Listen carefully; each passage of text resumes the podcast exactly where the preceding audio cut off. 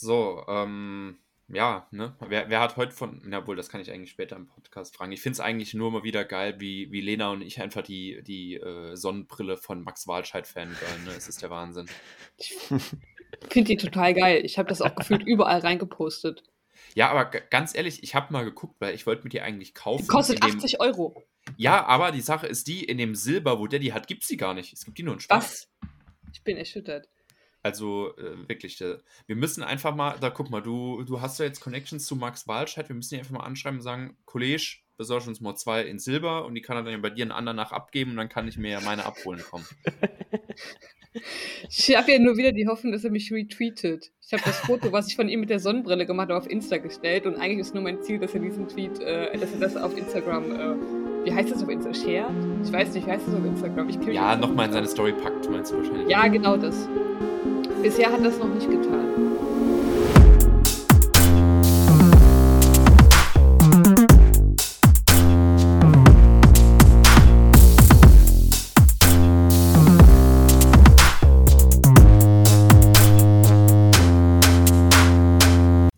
Wir denken uns Intro, wir denken uns Intro.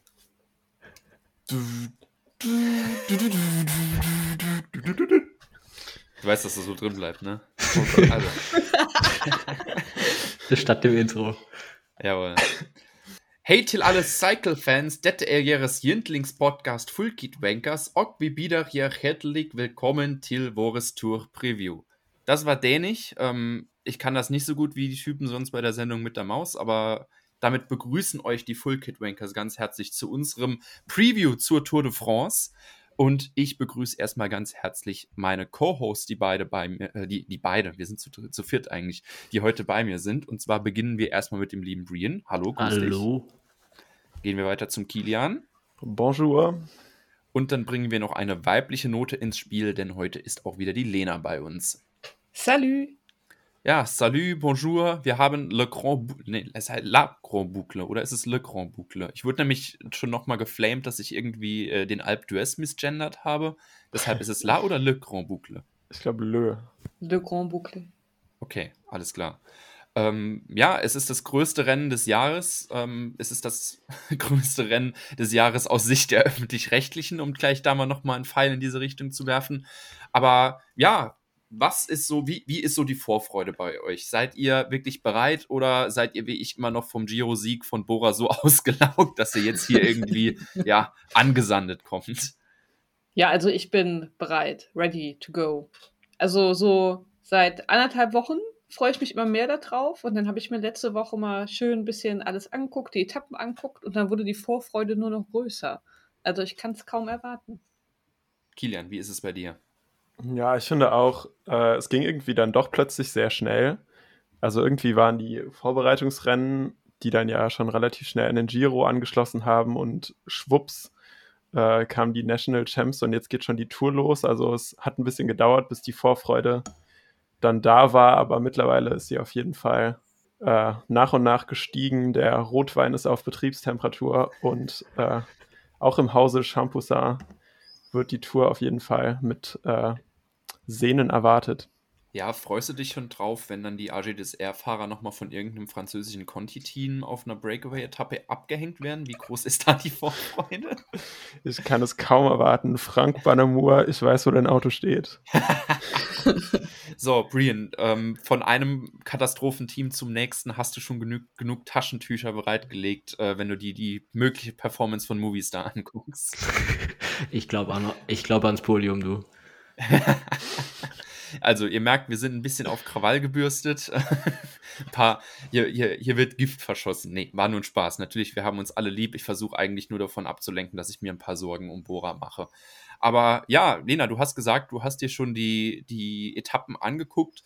Auf was können wir uns denn so bei dieser Strecke gefasst machen und was sind so vielleicht deine Highlights, auf die du dich schon so ein bisschen freust? Also generell erstmal Velo Games Tipp falls ihr viel Geld für Sprinter ausgegeben habt und dazu gehört und das nicht Baut van Art ist, macht das nochmal rückgängig, solange ihr das noch könnt, weil wir haben sehr, sehr wenige Sprintetappen in dieser Tour. Also die Sprinter wurden ein bisschen links liegen gelassen ähm, von den Organisatoren.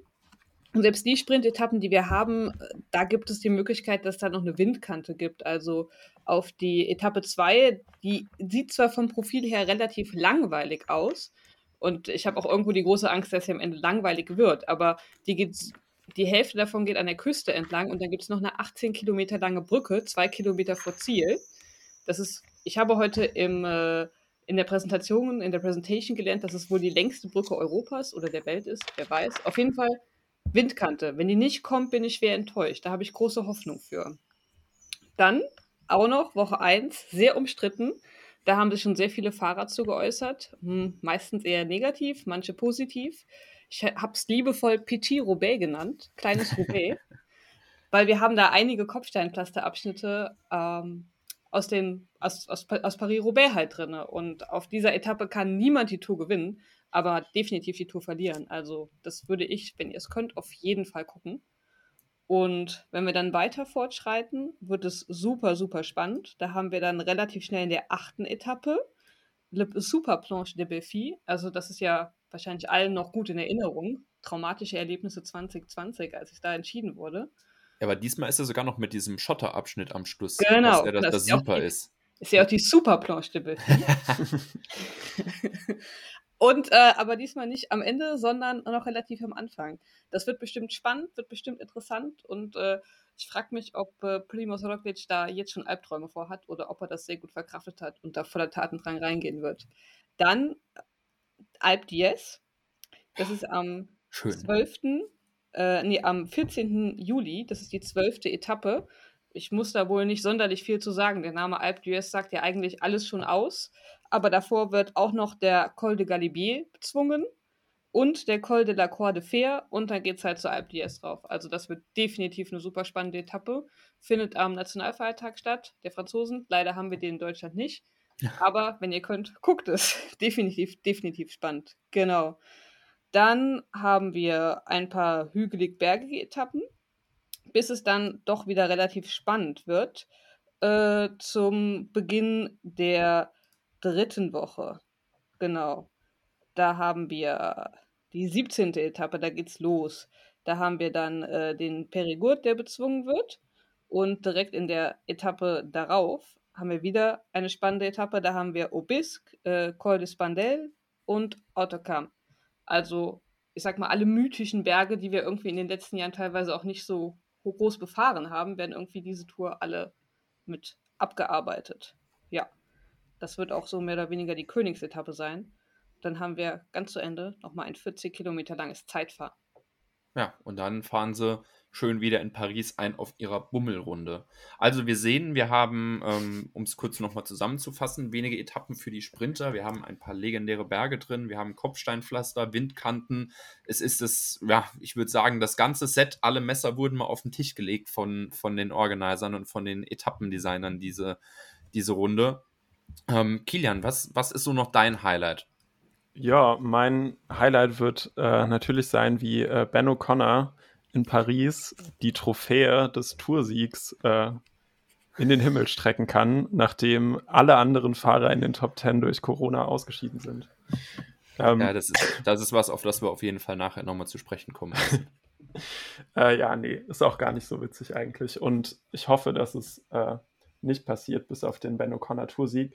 Ja, ich denke, ähm, was auf jeden Fall spannend sein wird oder was auf jeden Fall Highlights sein werden, werden die äh, Kopfstein-Pflaster-Etappe äh, in der ersten Woche und äh, die Alpen, wo wir halt wirklich sehr viele, auch teilweise sehr lange Berge hochfahren, wo sogar hinter Allround Superstar Tadej Pogacar vielleicht ein paar kleine Fragezeichen stehen, ob er auf denen so gut ist, wie er es in den letzten zwei Jahren auf vielleicht eher kürzeren Anstiegen war. Und ja, worauf ich mich einfach äh, am meisten freue, wird der GC-Fight sein, weil wir haben jetzt, ähm, abgesehen von Vlasov, der nochmal die zeitlich ungünstige Corona-Erkrankung hatte, haben wir wirklich aus den unterschiedlichsten Lagern äh, Leute in bisheriger Topform gesehen. G ist von den Toten auferstanden. Ben O'Connor hat bei der Dauphiné wirklich stark ausgesehen. Äh, Team Jumbo kann wahrscheinlich mit einer topfitten Doppelspitze an den Start gehen. Und Pogacar hat jetzt äh, heute nochmal einen wichtigen Helfer aus seinem Team äh, verloren für die erste Woche. Ähm, und deswegen hoffe ich einfach auf einen ausgeglicheneren, ausgeglicheneren GC-Fight als in den letzten Jahren. Jawohl. So, Brian, gibt es noch irgendwas, was du noch denkst, okay, das, das könnte wirklich in dieser Tour vom Streckenprofil her oder so ganz besonders werden? Also das Highlight ist auch Alp d'Huez für mich, aber ich finde auch interessant, dass wir einige Etappen haben, die mit so kurzen, steileren Rampen enden. Also zum Beispiel in Longwy, in Mont, die Etappen. Da können dann, also die liegen dann wahrscheinlich auch Prima Roglic vom Charakter her sehr, wenn er da so steile Rampen zwei, drei Kilometer lang hochballern kann. Da könnte es sein, dass er mal Pogacar ein bisschen Zeit abnehmen kann. Und auch generell sind solche Etappen ja ziemlich dynamisch normalerweise und spannender, als wenn sie da jetzt einen 15 Kilometer Berg zum Ziel hinauffahren. Von daher, da würde ich mich auch noch drauf freuen. Alles klar, ich kann mich eigentlich mit, mit dem ersten halt mit dem Alp d'Huez halt wirklich nur anschließen. Das ist so dieser mystische Berg, den wir jetzt schon ein paar Jahre nicht mehr gesehen haben. Dann liegt er noch am französischen Nationalfeiertag. Also das ist wirklich was, worauf wir uns freuen können. So, nachdem wir jetzt mal die Route ein bisschen unter die Lupe genommen haben, würde ich sagen, gehen wir mal wieder etwas in unsere, ja, ich würde mal sagen, Kategorien, wie wir es beim Giro-Preview äh, damals gemacht haben. Und dann können wir ja vielleicht mal erstmal mit der Gruppe an Fahrern anfangen, die von den, ja, die von der ASO so ein bisschen gemobbt werden, nämlich die Sprinter. Ja, der Kampf ums grüne Trikot ist, ist irgendwie so von der Diskussion her, dass der eigentlich schon seit ja, April, März oder eigentlich schon seit die Route da ist, schon vorentschieden ist, dass jeder sagt, ja, das wird wahrscheinlich bei einem belgischen Fahrer vom Team Jumbo Visma landen. Aber ich möchte jetzt einfach mal die Frage in die Runde stellen. Was erwartet ihr so vom Sprinterfeld? Und ich würde sagen, vielleicht fangen wir mal mit Brian an. Also ganz so stark wie in den letzten Jahren ist es wahrscheinlich nicht besetzt, aber die Top-Sprinter, die meisten davon sind trotzdem da. Also Tim Merlier würde ich jetzt sagen, ist der einzige, der aus dieser Saison noch fehlt. Und sonst haben wir ja trotzdem Jakobsen am Start. Wir haben Jasper Philipsen am Start. Äh, Dylan Grunewegen ist da, der immer mal wieder sehr schnell war, wenn er nicht Probleme hatte mit der Positionierung. Danny van Poppel, der bisher der beste Sprinter von Bora war, ist auch dabei. Wout van Art von Jumbo Visma. Von daher, rein qualitativ ist das Feld ganz gut besetzt. Ich weiß jetzt halt nicht, so viele Chancen bekommen sie gar nicht. Und von daher werden wir so viele Schlagabtäusche zwischen den ganzen Sprintern nicht sehen. Ja, das ist es halt wirklich, wenn wir uns das Ganze mal nochmal angucken. Ich meine, in Dänemark hast du natürlich flache Etappen, wo dann aber nochmal Wind äh, den Sprintern im Endeffekt einen Strich durch die Rechnung machen kann. Dann haben wir viele Etappen, wie du ja auch eben erwähnt hast, die dann auf einmal in so einer steilen Rampe enden. Und dann guck mal, ja, eine Etappe 4 nach Calais sieht vielleicht so aus, als könnte es äh, ein Sprint werden. Äh, darf dann, ich da kurz einhaken? Da ja. ist auch das Potenzial der Windkante relativ stark gegeben. Okay, dann ja, vielleicht Etappe 15 nach Carcassonne. Ich meine, das ist schon ein bisschen hügelig, aber vielleicht die etwas bergfesteren Sprinter, die könnten da noch durchkommen. Etappe 19 vielleicht noch nach Cahors. Ja, und dann haben wir eigentlich nur noch das Champs-Élysées am Schluss dann noch. Also sieht ja wirklich nicht so gut aus. Denkt ihr, dass dann so diese klassischen Sprinter wie Jakobsen oder wie Philipsen überhaupt genug, ja, eine reelle Chance auf Grün haben, wenn sie nicht vielleicht wirklich wie Sagan 2021 war, glaube ich, war es beim Giro, versuchen, sich um jeden Zwischensprint zu betteln? Ja, also ich glaube, rein realistisch und ich denke, das werden auch die meisten der Sprinter für die flachen Etappen wissen. Gibt es in Richtung Grün dieses Jahr echt wenig zu holen, solange äh, Van Aert nicht aus irgendwelchen dummen Gründen ausscheidet, weil er einfach so viele Etappen nochmal hat, wo er mehr Punkte sammeln kann, wo die ganz flachen Sprinter raus sind. So, also ein Grunewegen sah jetzt äh, ganz gut aus in letzter Zeit, aber er wird ja nie im Leben bei einer Etappe mit mehr als 300 Höhenmetern äh, hinten in den Schlusssprint eingreifen. Ähm, genau, und da gibt es einfach niemanden, der halt bei hügeligen Etappen und bei Massensprints so viele Punkte mitnehmen kann wie Wout van Aert. Also ja, Kokar bringt nochmal ähnliche Eigenschaften mit zum Beispiel und könnte tatsächlich sein, dass der in der Punktewertung dann irgendwie auf Platz 2 oder 3 landet, weil er halt einfach mehr Punkte hamstern kann. Aber ich glaube nicht wirklich dran, dass das irgendjemand anders als Wout van Art mitnehmen wird, das grüne Trikot. Ich, na, ich finde das ein bisschen komisch, weil eigentlich wird meiner Ansicht nach ein Fahrer immer noch ganz ordentlich vergessen. Und zwar Mathieu van der Poel ist doch auch noch am Start. Denkt ihr wirklich, dass Van Art dem in der Hinsicht so massiv überlegen ist, wie es dann quasi auch in den, in den Medien dargestellt wird? Jein. Also was für Van spricht, ist halt einfach die Massensprints. Davon gibt es aber nicht viele.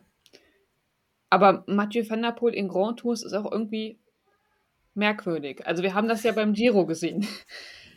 Da gibt es zwar logische Wege, wie er Dinge machen könnte und beispielsweise auch das Punktetrikot gewinnen könnte, aber die tut er halt nicht. Hinzu kommt zum Beispiel auch noch, dass Alpecin einen weiteren Sprinter mit Philipsen dabei hat. Und die beiden stehen sich halt dann auch irgendwo im Wege. Also ich kann mir gut vorstellen, dass Philipsen dann auf die Massensprints geht und Van der Poel nicht.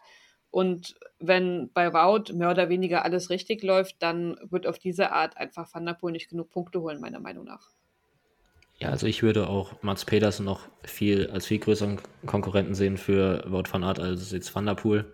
Und Michael Matthews, für den wäre die Tour eigentlich perfekt, würde ich sagen, ums grüne Trikot mitzufahren. Aber der hat halt auch Grunemechen mit dabei, der in den flachen Sprints die Kapitänsrolle inne hat und für den er dann anfahren wird. Und da wird er dann auch keine großen Punkte mehr holen können im Vergleich zu Wout van Aert und dadurch wahrscheinlich schon entscheidenden Boden verlieren. Ist jetzt vielleicht ein bisschen gemein, aber hättet ihr Groenewegen zu Hause gelassen, wenn ihr bei Exchange gewesen wärt? Ja. Ja, ich es auch. ist so ein bisschen, bisschen komisch, weil natürlich, er hat in den Vorbereitungsrennen keine gute Form gezeigt, aber ganz ehrlich, ihn auch zum Kriterium der Dauphiné zu schicken, war ihm schon ein bisschen unfair gegenüber, weil es halt wirklich so diese klassischen Sprint-Etappen nicht gab. Ähm, ich meine, gut, was, was Bike Exchange bei diesem Rennen angestellt hat, ist sowieso, ja, das gehört in ein Museum, aber nicht für aus guten Gründen. Ähm, ich finde es halt ein bisschen, ja, man hat ihn damit vielleicht ein bisschen auch nochmal für diese Berge trainiert, weil man dann ja auch gesehen hat, okay, da gibt es noch Defizite, aber es ist ein bisschen komisch. Ich denke halt, dass das könnte halt vielleicht auch nochmal eine, eine Vertragssache sein, dass man als, es war ja schon ein bisschen überraschend, als er von, von Jumbo da drüber gegangen ist, dass man ihm halt vielleicht gesagt hat, okay, du kannst zu uns wechseln, weil du bei uns Safety Tour fährst und jetzt sitzt dann die Teamleitung da und denkt sich, ja, ne, eigentlich nie so gut gelaufen, dass wir, dass wir dem das so ein bisschen versprochen haben. Das könnte dann vielleicht halt auch nochmal ein Problem sein. Ähm, und man hat ja jetzt gesehen bei, bei Hermanns, was dann passiert, wenn man jemandem, der eigentlich ziemlich safe die Tour fährt, dann auf einmal einen Riegel vorsetzt und dann sagt so, nee, ist nicht. Deshalb, das wird auch nochmal eine, eine ganz spannende Geschichte. Ja, aber ich, ich weiß find, nicht. Hm? Seht ihr Matthews Etappengewinnen gegen Van Aert und Van der Poel und Pedersen bei so Uphill-Finishes? Weil ich glaube, dass Runewegen zu Hause lassen macht Sinn, wenn halt wirklich das Ziel ist, dass man mit Matthews grün holen will. Aber ist halt auch die Frage, ob das Team dann nicht eher darauf geht, wir haben bei den wenigen Massensprint-Etappen, die es gibt, eher eine Chance, eine Etappe zu gewinnen. Weil ich meine, äh, Runewegen hat jetzt auch bei der Ungarn-Rundfahrt oder so auch äh, Jakobsen mal abgezogen. Also er sieht auf den flachen Etappen wirklich ziemlich schnell aus, während äh, Ewan oder so jetzt nicht gerade überzeugt haben. Und ich könnte mir schon vorstellen, dass er vielleicht ein oder zwei Etappen für sich entscheiden kann von den ganz flachen. Und dann ist es halt wieder die Frage, ob es dann nicht doch gerechtfertigt ist. Ich finde dein Argument ziemlich gut, Kilian. Ich hatte es jetzt aus der Betrachtung grünes Trikot gesehen. Also hätten sie halt wegen zu Hause gelassen, könnten sie das Team viel mehr darauf ausrichten. Viele ähm, Zwischensprints sind relativ zu Beginn oder zum Ende oder in der Mitte einer Etappe hinter einem äh, Berg, aber wo du halt wirklich schon mal drüber gekommen sein musst. Und ähm, da könnte Matthews ziemlich viele Punkte holen. Und Bike Exchange hat halt den Vorteil im Gegensatz zu Jumbo, dass die halt nicht noch Roglic bzw. Winkelgor haben, wo halt eventuell Jumbo halt dann Prioritäten setzen muss. Ähm, andererseits äh, meine ich aber auch, da bin ich mir jetzt nicht hundertprozentig sicher, äh, gesehen zu haben, dass das grüne Trikot aus UCI-Punktesicht quasi nichts bringt oder auf jeden Fall richtig wenig. Äh, ich meine, es war beim Giro oder so. Und äh, wir wissen ja auch, dass Bike Exchange auf jeden Fall zum erweiterten Strudel der äh, abstiegsgefährdeten Teams äh, zählt.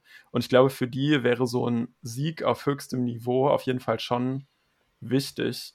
Und äh, deswegen denke ich, haben sie ihr Team eher so aufgestellt, dass sie einfach auf möglichst vielen Terrains diese Chance haben. Und ich würde argumentieren, dass Runewegen bei dem Sprintfeld auf jeden Fall eine Chance auf einen Etappensieg hat.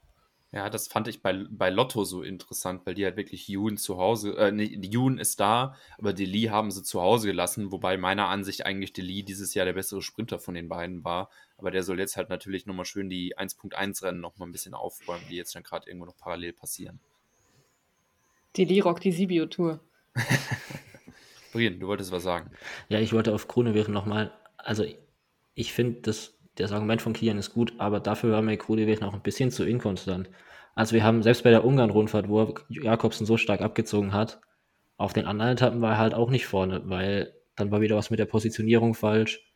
Dann hat, dann hat er selber irgendwas verbockt im Vorfeld oder er verpasst mal eine Windkante. Also ich weiß nicht, ob ich ihm die Konstanz zutrauen würde, zwei Etappen oder so zu gewinnen. Eine ja. Aber eine reicht ja schon. Also eine Tour-Etappe ist eine Tour-Etappe. Aber ich finde, dafür gibt es halt zu wenig Chancen, dass ich mich darauf wirklich verlassen würde, dass er das schafft. Darf ich vielleicht mal noch einen anderen Namen in den, in den Ring werfen? Was hält ihr denn von Peter Sagan? Wundertüte. also hätte der nicht in der Schweiz nochmal Corona bekommen, hätte ich gesagt, okay, Form ist wirklich wieder, also er hat ja in der Schweiz gewonnen und Form ist wieder, geht nach oben und sieht super aus, aber der muss ja wieder nach Hause fahren, der hat Corona. Wir wissen nicht, wie sehr ihn das belastet hat, wie sehr ihn das im Training belastet hat, weil der musste da wahrscheinlich ja auch aussetzen. Und ob ihn das vielleicht auch irgendwie mental wieder zurückgesetzt hat. Was, beim, was bei den Sprintern ja auch enorm wichtig ist, die Mentalität da zu haben also seinen Sieg in der Schweiz, den fand ich grandios. Das war wieder der Sagan von früher, wie der da die Positionierung gemacht hat und die Kurven gefahren hat. Das war halt, das war halt einfach der Sagan von früher. Der war dann nicht der schnellste in diesem Sprintfeld, aber es war halt dieses, diese Positionierung, dieser Raumdeuter. So, er wusste genau, wo er wann sein musste. So dieses Instinktive. Wenn er das mitbringt hier bei der Tour, äh, dann würde ich vor allem in Etappen, wo es zum Beispiel auch Windkante geben könnte, Chancen für ihn sehen, weil er bei sowas dann ja ganz gut abschneiden würde. Aber ich würde jetzt nicht Geld drauf wetten. Ja, ich finde es auch, weil wenn du dir nochmal das Team von Total ansiehst, ich meine, ähm, da ist noch äh, EBH ist noch dabei, Edward Borsenhagen. Und dann hast du natürlich halt noch äh, Sagans besten Buddy, Daniel Ost dabei, der ihn dann halt wahrscheinlich auch noch so ein bisschen durch die Etappe tragen soll. Anthony Turgi könnte auch noch ganz interessant sein. Ich guck mal, dieses Jahr bei Bilanz Sanremo Zweiter geworden. Ähm, ja, sind wir mal gespannt. Der war bei den Landesmeisterschaften in Frankreich, ist der auch Zweiter geworden. Der ist auch richtig gut drauf. Ja, Hat Bagi im Sprint geschlagen, der Depp. Gut, ich würde mal sagen, dann packen wir mal ein schönes Schleifchen um diesen Block grünes Trikot drum.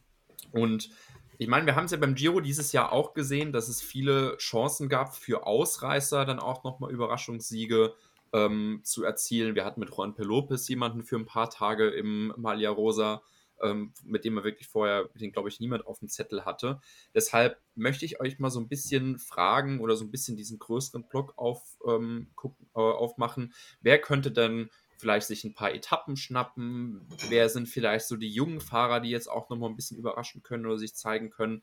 Allgemein, wer könnte für euch vielleicht dieses Jahr beim, G beim ich sag schon mal beim Giro, bei der Tour sein Breakout schaffen oder vielleicht mal die anderen überraschen? Ich würde mal sagen, Brian, Wer, wen siehst du oder wessen Stern siehst du bei diesem Rennen aufgehen? Also ich habe mir überlegt, welche Überraschungen ich nennen will. Und dann habe ich die Startliste angeguckt. Dann ist es wie bei der Tour jedes Jahr. Ich habe mir schwer getan, irgendeine Überraschung zu finden. Aber äh, ich habe zum Beispiel Samuele Battistella habe ich mir jetzt aufgeschrieben. Von Astana, Kasachstan. Die haben jetzt ein wirklich ziemlich schwaches Team am Start. Aus, wenn man so von außen drauf guckt. Aber der hat in dieser Saison schon bei der Ungarn-Rundfahrt zum Beispiel war auf dem Podium in der Gesamtwertung. Bei Zeitfahren, bei der Provence-Rundfahrt hat er es am Ende auch in die Top 10 geschafft und war beim Zeitfahren in den Top 5 oder so. Von daher, ich würde ihm zutrauen, dass er bei irgendeiner so hügeligen Etappe aus einer Ausreißergruppe, weil das die einzige Chance ist von dem Team, irgendwie einen Sieg holen kann. Aber sonst, ja. Ähm, kritisch. Ich glaube, Lena denkt das gleiche wie ich, oder? Der hat Corona. Ach so. Das, das ist, also ganz ehrlich, weil ich glaube jetzt, ich glaube, das könnte dann vielleicht die negative Überraschung sein, weil Astana hängt jetzt eigentlich nur noch am seidenen Faden, dass Moskon vielleicht höchstens noch auf dieser Kopfsteinpflaster-Etappe was reißt. Oder halt, dass Lutsenko sich nochmal irgendwie im GC nach vorne schummelt. Also, ja, keine Ahnung. Weiß ich nicht. Aber Kilian, was, was denkst du? Wer, wer könnte denn vielleicht auch noch so überraschen? Also ich habe zwei Hot oder ja, nicht Hot Takes. Ich habe zwei Überraschungen, die beide nicht so Riesenüberraschungen werden, wären. Ähm, um mal äh, ja, den Namen äh, zu nennen, den ich eben schon mal kurz äh, angeteasert habe. Also ich könnte mir vorstellen, und es würde mich sehr freuen, wenn äh, Franck Bonamour seinen ersten Profisieg holen würde. Ähm, der hat äh, letztes Jahr bei der Tour wirklich erstaunlich viele Top-10-Platzierungen aus Ausreißergruppen geholt. Also so ein bisschen Leonard Kemner Light, der scheinbar immer die richtige Gruppe erwischt hat, dass es für ein gutes Ergebnis reicht, aber wo dann das letzte bisschen gefehlt hat, um, äh, um auch wirklich zu gewinnen. Und wenn man sich mal sein, äh, seine besten Ergebnisse anguckt, dann sieht man da schon richtig viele zweite Plätze vorne. Und ich glaube, wenn, wenn da die Sterne richtig stehen, dann äh, könnten wir mal einen Sieg nochmal von äh, B&B Hotels sehen. Und das fände ich sehr schön. Und ähm, nach den äh, relativ starken Leistungen bei der Dauphiné und äh, gewissen kleineren Vorbereitungsrennen könnte ich mir vorstellen, dass ein EF Education Easy Post Fahrer in die, damit es ein Hot Take ist, sage ich Top 5, aber auf jeden Fall relativ oben in die Top 10 fährt. Und ich sage, es ist nicht Uran, sondern Guerrero oder Nielsen Paulus. Aber ich denke, da wird es auch ein bisschen drauf ankommen, wie, was ihre Taktik ist, wie das in der ersten Woche mit dem Kopfsteinpflaster läuft und ob sie dann nicht eventuell auf Ausreißergruppen umplanen. Aber Guerrero sah schon richtig stark aus, was die Kletterform anging und Paulus war jetzt bei der Tour de Suisse auch ziemlich gut. Äh, ich könnte mir vorstellen, dass es für äh, einen von den beiden mal relativ weit hoch ins GC geht. Interessant, interessant. Lena, was denkst du? Ähm, ich gebe dir jetzt zwei Minuten Zeit, um über die mögliche Tour-Performance von Giomate zu philosophieren. Dann ist ja gut, dass ich über einen Lotto-Sudal-Fahrer rede. also mir ging es in der Tat ähnlich wie Brian. Ich habe mir die Startliste angeguckt und das waren eigentlich alle relativ bekannte Namen. Aber dann habe ich nochmal über die Tour de Suisse nachgedacht und äh, mir ist der Name Andreas Krohn nochmal eingefallen. Der hatte in der Tour de Suisse einen dritten Platz gemacht. Der hatte davor in Aargau einen dritten Platz gemacht. Und Lotto ist ja eh nicht diese Tour das komplette Sprintteam. Also ich kann mir vorstellen, dass der eventuell in eine Ausreißergruppe geht und vielleicht wird es ja was. Also ich würde jetzt nicht sagen, dass es hundertprozentig was wird, aber das war mein bester Newcomer-Take, sage ich jetzt mal. Was denkst du, wer könnte vielleicht sonst noch eine, einen schönen Etappensieg rausreißen, von dem man es vielleicht auch nicht denkt? Vielleicht auch einer von den, ich sag's mal in Anführungszeichen, alten Säcken, der noch im Pinotor rumfährt? Simon Clark. Nee, weil da, das wäre tatsächlich nämlich noch ähm, mein Take gewesen, weil als du Lotto gesagt hast, ist mir auch gleich nochmal ein Lämpchen aufgegangen. Jemand, der nämlich auch noch mitfährt, ist Philipp Gilbert. Und ganz ehrlich, wir haben dieses Jahr schon einmal von Thomas de Rent gesehen, dass er ähm, auf einmal nochmal als Breakaway King nochmal einen Sieg rausholt. Und ich könnte mir vielleicht vorstellen, guck mal, Philipp Gilbert, alter Klassikerkönig, vielleicht liegt ihm ja auf einmal plötzlich die, diese Kopfsteinpflaster-Etappe richtig gut. Du hast noch so eine, so eine kurze Rampe am Schluss. Ganz ehrlich, so der Typ hat gefühlt schon alles geschafft. Wieso holt er sich vielleicht nicht nochmal einen Tour-Etappensieg? Oder Wollte denkt ihr, sagen. Der, alte, der alte Mann ist geguckt? Bei der Kopfsteinpflaster-Etappe Philipp Gilbert im Early Breakaway würde ich als Teams im Feld vielleicht nicht machen. Also der hat ja bei, äh, bei den fünf Tagen von Dünkirchen, glaube ich, auch diese Kopfsteinpflaster-Etappe gewonnen und sah da ziemlich stark. Obwohl, nee, die hat er nicht gewonnen. Er hat, glaube ich, die Gesamtwertung dann gewonnen. Hm, ähm, aber war bei der Etappe dann auch vorne dabei. Und äh, ich glaube, den sollte man nicht unterschätzen. Der sah dieses Jahr nochmal ziemlich gut aus. Die hat er gewonnen. Der war, der war bei Roubaix auch nicht schlecht. Der war ja krank und ist trotzdem Roubaix gefahren und der wurde 12. oder 13. Er wurde 30. 30. Dann hat mein Hirn ihn in den 12. oder 13. gemacht. Gut, ich nehme alles zurück, was ich gesagt habe. Ja, ich finde, Brian müsste noch einen Namen nennen, von dem ich mir vorstellen könnte, dass er eine Etappe gewinnt. Also, ich habe jetzt nochmal geguckt, nachdem Battistella halt so schief gegangen ist. Ich habe mir noch zwei andere aufgeschrieben für die Klassiker-Etappen. Äh, zwar Fred Wright von Bahrain Victorious und Matisse Louvel von Akea Samsic. Äh, vor allem Fred Wright, der war bei der Flandern-Rundfahrt dieses Jahr, glaube ich, siebter. Also er ist auf jeden Fall in den Top 10 reingekommen. Und äh, Matisse Louvel, der ist eine ganz gute Klassiker-Saison gefahren, sage ich jetzt mal so. Also er ist auch erst 22 Von daher, bei so einer Kopfsteinpflaster-Etappe, wenn der als Akea-Fahrer in die Ausreißergruppe darf, kann das auch nochmal gut werden. Ich finde das ja ein bisschen traurig, dass die Kopfsteinpflaster-Etappe in einer Rampe endet. Sonst hätte ich einen anderen Namen noch genannt. Wieso? Wen, wen hättest du genannt? Ja, wer konnte denn dieses Jahr Roubaix nicht mitfahren, weil er vom Auto angefahren worden ist? Aha. Gut, ich wollte, ich wollte, der, der, war nämlich eigentlich auch noch einer meiner Picks, aber ich habe mir gedacht, dass der von dir kommt, deshalb, Lena, go ahead. ja, also, äh, vielleicht spricht da auch persönliche Sympathie einfach groß auf, höchstwahrscheinlich auch raus. Nicht vielleicht, auf jeden Fall. auf jeden Fall. Und also es ist jetzt auch nicht so ein richtig ernsthafter Take. Also, ähm, aber die Roubaix-Etappe, wenn das in, einer, in einem flachen Ende gewesen wäre, hätte ich auf jeden Fall gesagt, würde Max Walscheid sehr gut liegen. Und äh, Kofidis als Team ist ja auch relativ interessant aufgestellt, aber durch die Rampe am Ende wo schwierig. Wo seht ihr bitte diese ominöse Rampe? Weil die Etappe endet auf 35 über 0. Ich würde es nur, ich würde es ganz ehrlich nur feiern, wenn wir, wie als Degenkolb in Roubaix gewonnen hat, nochmal Florian Nass hätten, der bei so einer Kopfsteinpflaster-Etappe nochmal einen deutschen Etappensieg nochmal kommentieren könnten. Diese, Boah, Nils Pollitt. Ja, oder. Im deutschen Meistertrikot. da, da, was dann, was, was, was, bei Florian Nass dann abgehen würde, möchte ich mir nicht vorstellen. Aber ähm, das ist jetzt noch meine Überraschung. Und wenn ich den Namen in den Ring werfe, würde ich wahrscheinlich denken, so, hä, was jetzt Überraschung? Aber äh, ich möchte mal nochmal Filippo Ganna nochmal ein bisschen ansprechen, weil vom Gefühl her, jeder spricht jetzt drüber, oh, könnte Van der Poel vielleicht das Zeitfahren äh, in Kopenhagen gewinnen, könnte Van Aert das Zeitfahren gewinnen, das ist mit Bissiger oder so. Ähm, und die vergessen dann halt immer noch schön erstmal, dass Filippo Ganna auch noch da mitfährt.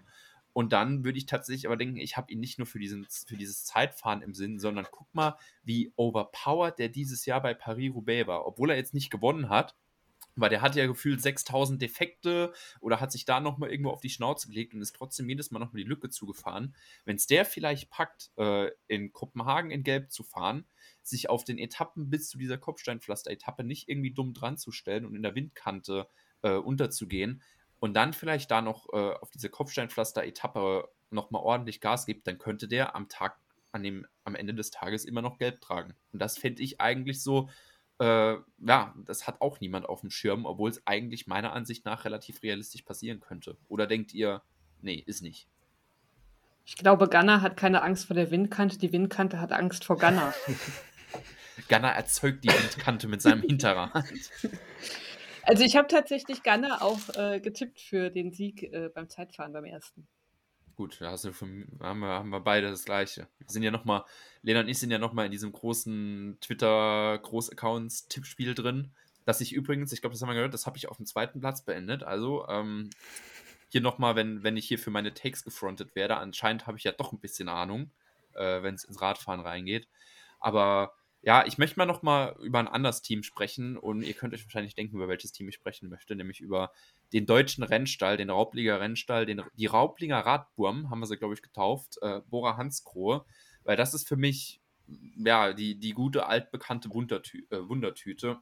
Du hast einen Flassow, der Corona hatte, ähm, du hast einen Schachmann, den es auch noch ja, ein bisschen früher, glaube ich, noch erwischt hatte, der auch Corona hatte. Du hast einen Danny van Poppel, der ja, Sam Bennett im Endeffekt bei jedem Leadout davon sprintet und der auf einmal dieses Jahr gut ist. Und dann hast du noch fünf Fahrer, oder habe ich mich verzählt, fünf Fahrer, die noch auf Etappenjagd gehen können mit Großschartner, Haller, Kemner, Konrad und Polit könnte das vielleicht, auch wenn ich jetzt ganz ehrlich Vlasov nicht so die GC-Chancen zurechne, wie ich es vor der Corona-Infektion gemacht hätte, könnte das vielleicht doch noch ein deutsches Feuerwerk werden, dass du auf einmal hast, ah, heute schon wieder Etappensieg von Bora. Wie schätzt ihr das ein? Oder, ich meine, Samuel hat, glaube ich, vom Giro getippt, dass Bora fünf Etappensiege holt. Jetzt haben wir den Verrückten natürlich nicht da, äh, dass der nochmal das Gleiche sagen könnte. Aber denkt ihr, wir könnten Nils Polit im Österreich, äh, im Österreich, also bescheuert, im deutschen Meistertrikot feiern sehen oder vielleicht auch noch mal ein paar andere Fahrer? An dieser Stelle soll ich euch von Samuel übrigens ausrichten, dass Vlasov nicht in die Top 5 fährt. Ganz ehrlich, so weh es mir tut, ich muss ihm, glaube ich, leider zustimmen. Ja, ich sehe es auch irgendwie nicht. Aber diese, ähm, diese Etappenjäger, diese ja, Etappensniper-Attitude, denkt ihr, die kann Bora auch wirklich dann ummünzen? Ich glaube schon. Also ich könnte mir vorstellen, dass, äh, dass Bora ein, zwei Etappen gewinnt. Vielleicht jetzt nicht mehr, weil dafür ist auch einfach das Team vielleicht, oder dafür sind auch die anderen Teams zu stark.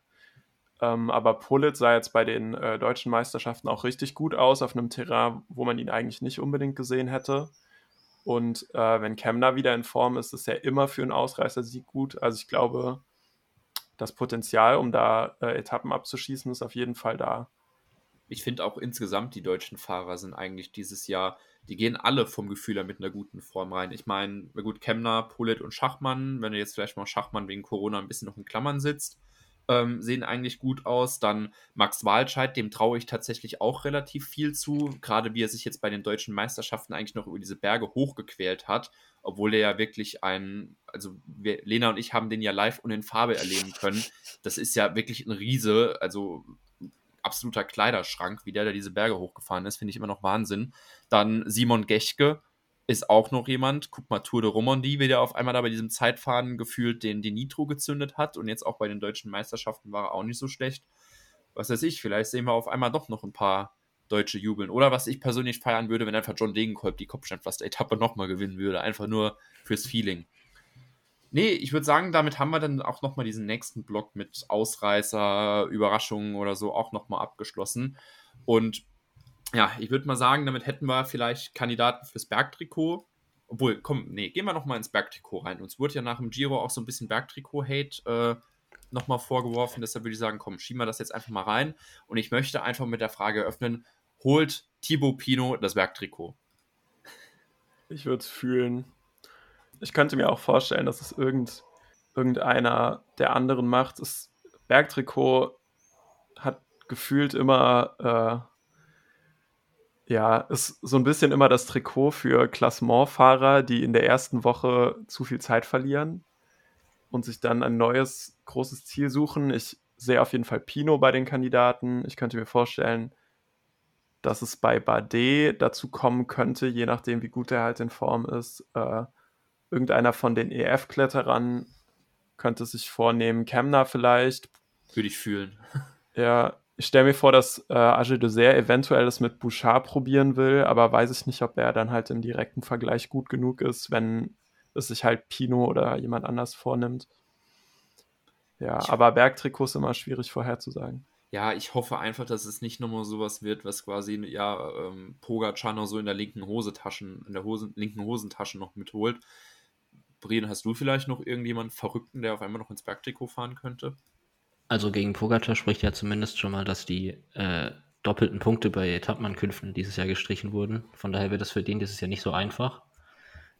Ich habe jetzt gehofft, aber ich, bin, ich glaube, es wird nicht passieren, dass Michael Woods vielleicht auf das Bergtrikot fährt, weil der könnte bei so Bergauf-Sprints jetzt, wenn er da gegen andere aus der Ausreißergruppe sprinten muss, da würde ich ihm zutrauen, dass er solche Sachen gewinnen kann. Aber ich glaube, der muss um GC-Punkte fahren, für die UCI-Punkte, damit Israel irgendwie in der World Tour bleibt. Und sonst. Darf, also, darf ich da kurz einhaken? Ja. Weißt du, was ein absolut witziger und verrückter Vibe wäre?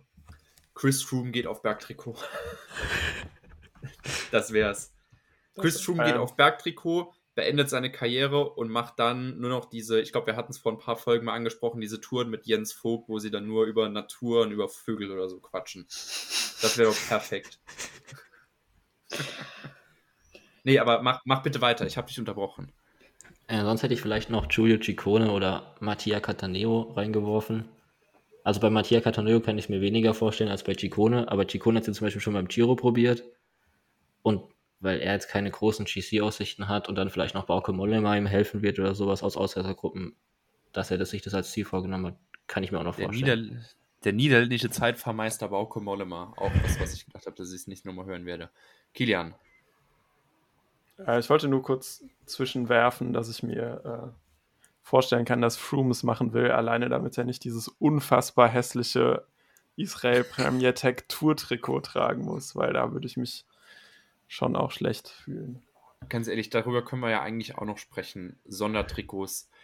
Ich meine, ich finde es ja sinnvoll, wenn Teams Sondertrikots machen, damit sie halt nicht in der Farbe vom Leader-Jersey rumlaufen oder, oder rumfahren. Aber was denkt ihr? ist es eigentlich so, ja, fürs Marketing ganz geil. Dann hast du vielleicht dieses Jahr noch Netflix dabei, wo du dann nochmal irgendwas Cooles zeigen kannst. Oh, dieses Trikot hat eine besondere Bedeutung für uns. Damit kann man nochmal fünf Minuten Sendezeit füllen. Oder denkt ihr einfach nur, es ist unnötig? Also ich bin absolut dagegen und finde es absolut unnötig und das hat einen ganz bestimmten Grund. Also, die einzige Person außerhalb vom Internet und meinen lustigen Podcast-Freunden hier, die sich mit mir in echt über Radsport unterhält, ist meistens meine Mutter. Dann sitzt sie vorm Fernseher und guckt Radsport und irgendwann kriege ich dann eine Nachricht, ja Lena, wo sind denn die Boras? Und dann haben die einfach nur neue Trikots an.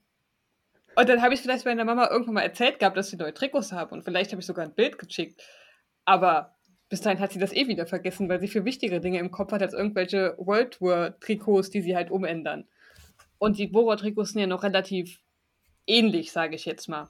Aber dann hast du zum Beispiel Trek, die ja komplett sogar einen Farbwechsel veranstaltet haben. Und hinzu kommt auch noch der Namenswechsel, weil jetzt schon Alpecin Decuni ist und was weiß ich alles. Ich habe es mir noch nicht angeguckt. Äh, Lotto, Lotto De, Sudai Destiny? Lotto Destiny? Wer weiß. Keine Ahnung. Egal. Aber du hast neue Namen, du hast neue Trikots. Also für Leute, die das nicht so bekloppt gucken wie wir, ist das schon ziemlich nervig. Und für neue Fans, die das vielleicht in der Tour angucken und sich denken, oh, den Sport finde ich spannend. Da will ich mir vielleicht auch das nächste Rennen angucken. Zum Beispiel die Vuelta, das ist ja auch eine große Rundfahrt. Und dann haben die alle andere Trikots an. Ist doch doof. Also wir, wir, wir, wir plädieren an die Teams, bitte holt euch keine Sondertrikots für die 40 Millionen neuen Radsportfans, die wir jetzt nach der Ule-Doku und dem Ule-Podcast haben. Äh, möchte ich an dieser Stelle, ich glaube, da können wir sowieso separat mal nochmal drüber sprechen, aber das war auch einfach mal immer wieder eine absolut geile Doku. Also guckt euch die gerne an. Dickes Shoutout geht daraus an die Kollegen Ole Zeisler und Moritz Casalet, was die da veranstaltet haben. Komplett der Wahnsinn. Aber ja, das ist auch so ein bisschen das, was ich meine, ganz ehrlich, ich glaube, das ist so ein bisschen unpopular Opinion, aber ich finde das Bora Sondertrikot eigentlich ziemlich geil. Das gefällt mir ziemlich gut. Ähm, aber wenn du dir dann, ja, es ist halt vielleicht auch nochmal Geschmackssache so. Ich meine, wenn du das, was EF da schon wieder veranstaltet hat, ich meine, gut, das gehört bei denen so ein bisschen beim Brand mit dazu, wo ich sage würde, okay, kann man noch verstehen, was die machen oder was die immer für Aktionen machen, ist sowieso ein bisschen, ich würde mal sagen, anders. Aber ja, vielleicht sind wir da inzwischen auch schon ja, so ein bisschen diese alten Radsport-Traditionalisten. Trikots müssen eine Farbe haben, das muss passen und wenn sich irgendwas verändert, dann gefällt uns das nicht. Oder ganz ehrlich, wir haben doch hier einen Design-Spezialisten. Äh, können wir mal kurz, ich würde mal sagen, obduzieren. Kilian, was sagst du zu den Sondertrikots? Ja, ich weiß nicht, ich finde, äh, ich finde halt, wenn man sein Trikot ändert, dann sollte es einen von zwei äh, Nutzen erfüllen. Und zwar entweder es sollte irgendeinen Sinn haben, dass das Trikot gewechselt wird, oder es sollte richtig geil aussehen. Und ich finde, bei vielen der Sondertrikots zur Tour ist das, ja, fehlt, fehlen beide Punkte. Äh, ich finde, bei EF, die haben das jetzt schon öfter gemacht, so beim Giro macht es viel Sinn, weil man nicht rosa sein möchte. Jetzt bei der Tour wollen sie damit Frauenradsport promoten ist ein Nobel Cause, lassen wir. Ich möchte da einhaken. Es findet ja auch aktuell der Giro Donne statt, ab morgen. Früher der Giro Rosa. Und die Trek-Damen haben da noch nicht das, äh, Entschuldigung, die Trek-Damen, die, äh, die haben es auch nicht an, aber die äh, Damen von EF Education Easy Post haben da noch das alte Trikot an und nicht das neue. Ich weiß nicht, ob die dann zur Tour de France Femmes wechseln oder nicht, oder wann oder wie, aber ich war heute sehr verwirrt, als ich die Fotos in den alten Trikots bei der Präsentation gesehen habe und nicht die neuen Fotos mit den, äh, wo halt auch dieses, also dieses Symbol für Frauen halt drauf war. Ich fand's Aber ist das Sinn der Aktion, dass die das auch anhaben, weil sie müssen es ja nicht promoten, weil wenn du das Trikot siehst, guckst du ja schon Frauenradsport. Also ich hätte erwartet, dass, dass die Frauen das auch bekommen. Ich ging da, also als ich das gesehen habe, ging ich davon aus, ah, okay, die Frauen bekommen auch das neue Sondertrikot, aber anscheinend nicht. Ich weiß es nicht. Okay. Ja, Sorry, das wir wollten deinen schon... Marketing-Vortrag nicht unterbrechen. ja, Entschuldigung. ja, gar nicht schlimm. Ähm, genau, also ich, ja, bei EF finde ich es irgendwie so, die haben das schon öfter gemacht. Bei ihnen kann man jetzt äh, drüber argumentieren. Ich würde sagen, es, es ergibt einen Sinn, was sie da argumentieren, warum sie das machen und äh, es hat einen guten Zweck. Von daher würde ich das durchgehen lassen. Ähm, Bora macht das jetzt auch schon fast traditionell, dass sie zur Tour ihr Trikot von der Grundfarbe schwarz auf weiß ändern. Also zumindest erinnere ich mich schon öfter daran, dass das äh, zur Tour der Fall war. Oder haben sie Von nicht, daher- im letzten Jahr haben sie doch zum ersten Mal, glaube ich, den X-Bo draufgepackt. Das war Ja, auch das- so ein schönes Meme. Ja, Da, das, hatten, da, da hatten sie ein Trikot, das war viel dunkler als vorher. Das, also das sah von nah auf den Promo-Fotos sah das sogar ganz geil aus, meiner Meinung nach. Aber von weit weg, also vom Heli oder so, sahen sie einfach an, aus, als hätten sie schwarze Trikots an. hm.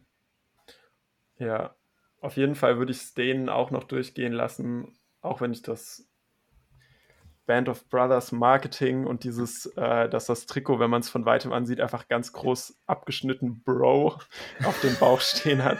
äh, da wurden auf jeden Fall designtechnisch meiner Meinung nach äh, ein paar Korrekturschleifen leider übersprungen. Ähm, genau, und die würde ich, den würde ich einen Pass geben und äh, bei Jumbo kann man drüber streiten. Ich finde es nicht so schlimm, wie es alle finden, aber ich finde es auch nicht schön und ich verstehe auch nicht wirklich, was es soll. So hätte man vielleicht lassen können, auch wenn Jumbo halt wieder, kann man sagen, die wollten nicht das gelbe Trikot haben, auch wieder okay. Und bei Israel verstehe ich es einfach gar nicht. Ich finde, das Trikot sieht aus wie eine 5 Euro Badehose.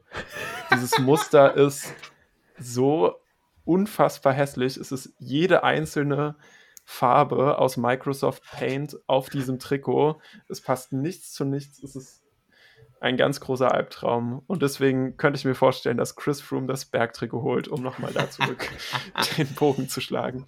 Aber es möchte erfüllt für- einen guten Zweck. Ich glaube, es Rick? Zabel hat das vorhin erzählt beim Sportshow-Stream, dass es irgendwie, das ist irgendwie so eine Field of Dreams-Kampagne oder sowas, wo die eine Radsportschule in Ruanda bauen wollen, Stimmt, mit Geldern, die sie gelesen, damit ja. einnehmen. Ja, das, Und dass sie das deshalb so geändert haben. Ich weiß aber nicht, was diese Muster mit Ja, scheinbar wollen sie nicht so viel Geld einnehmen, wenn das Trikot so abgrundtief hässlich ist. ich, möchte noch, ähm, ich möchte noch für ein Sondertrikot noch argumentieren, weil das eins meiner absoluten Lieblingstrikots ist, das ich je gesehen habe.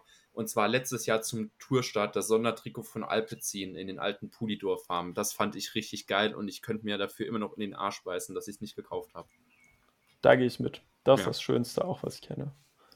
Gut, dann würde ich sagen, ähm, ich glaube, wir haben uns jetzt lang genug um den Punkt drum, ja, ich würde mal sagen, drum manövriert, den wir auf jeden Fall noch ansprechen müssen. Und zwar haben wir Sondertrikots besprochen, wir haben grünes Trikot besprochen, wir haben Bergtrikot gesprochen.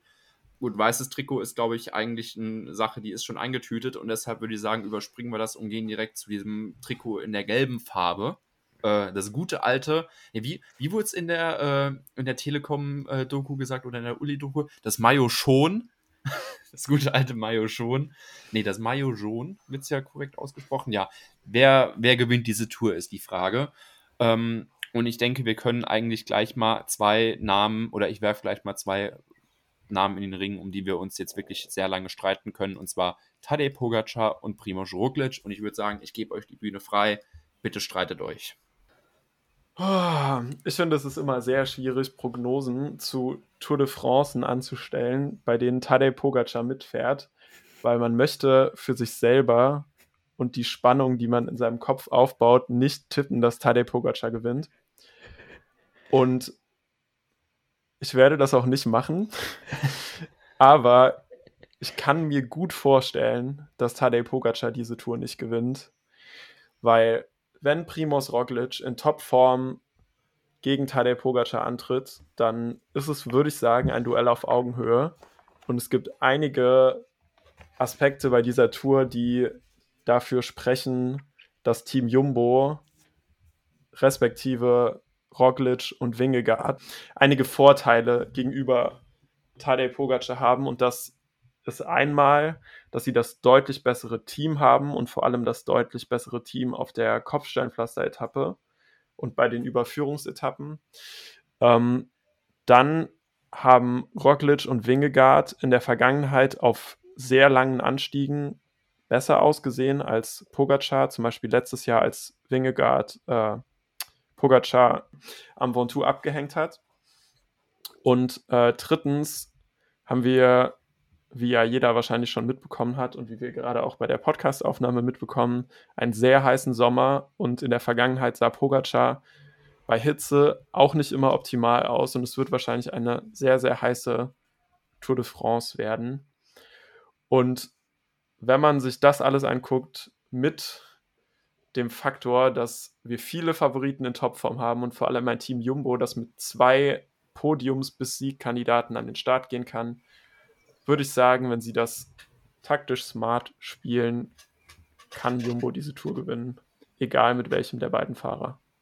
Da möchte ich wirklich direkt eingreifen, weil das finde ich, das ist ein Aspekt, der ganz, ganz wichtig ist, weil es wird ja eigentlich nur so hochgeschaukelt, ja, wer von Pogacar oder Roglic ist besser. Aber ja, Radsport ist ein Teamsport, so blöd wie es klingt, weil einer im Endeffekt ja nur am Ende gewinnen kann, aber es ist einfach so. Und wir haben uns ja dieses Jahr auch schon mal köstlich drüber amüsiert, was UAE manchmal anstellt, wenn Pogacar nicht dabei ist. Und wenn man jetzt halt wirklich mal, ich mache mal gerade mal die Teams nochmal auf. So, Pogacar hat an seiner Seite George Bennett, okay, Mikkel Bjerg, jetzt noch Mark Hirschi, der ist ja noch frisch dazugekommen, wobei man da halt natürlich auch gucken muss, okay, saß der auf gepackten Koffern mit gepackter Form oder nicht? Ja, dann hast du vielleicht noch einen Rafael Maika, ähm, Brandon McNulty und einen Marc Soler. Okay, das heißt, du hast ein paar mit, die ihm in den Bergen helfen können. Schön und gut.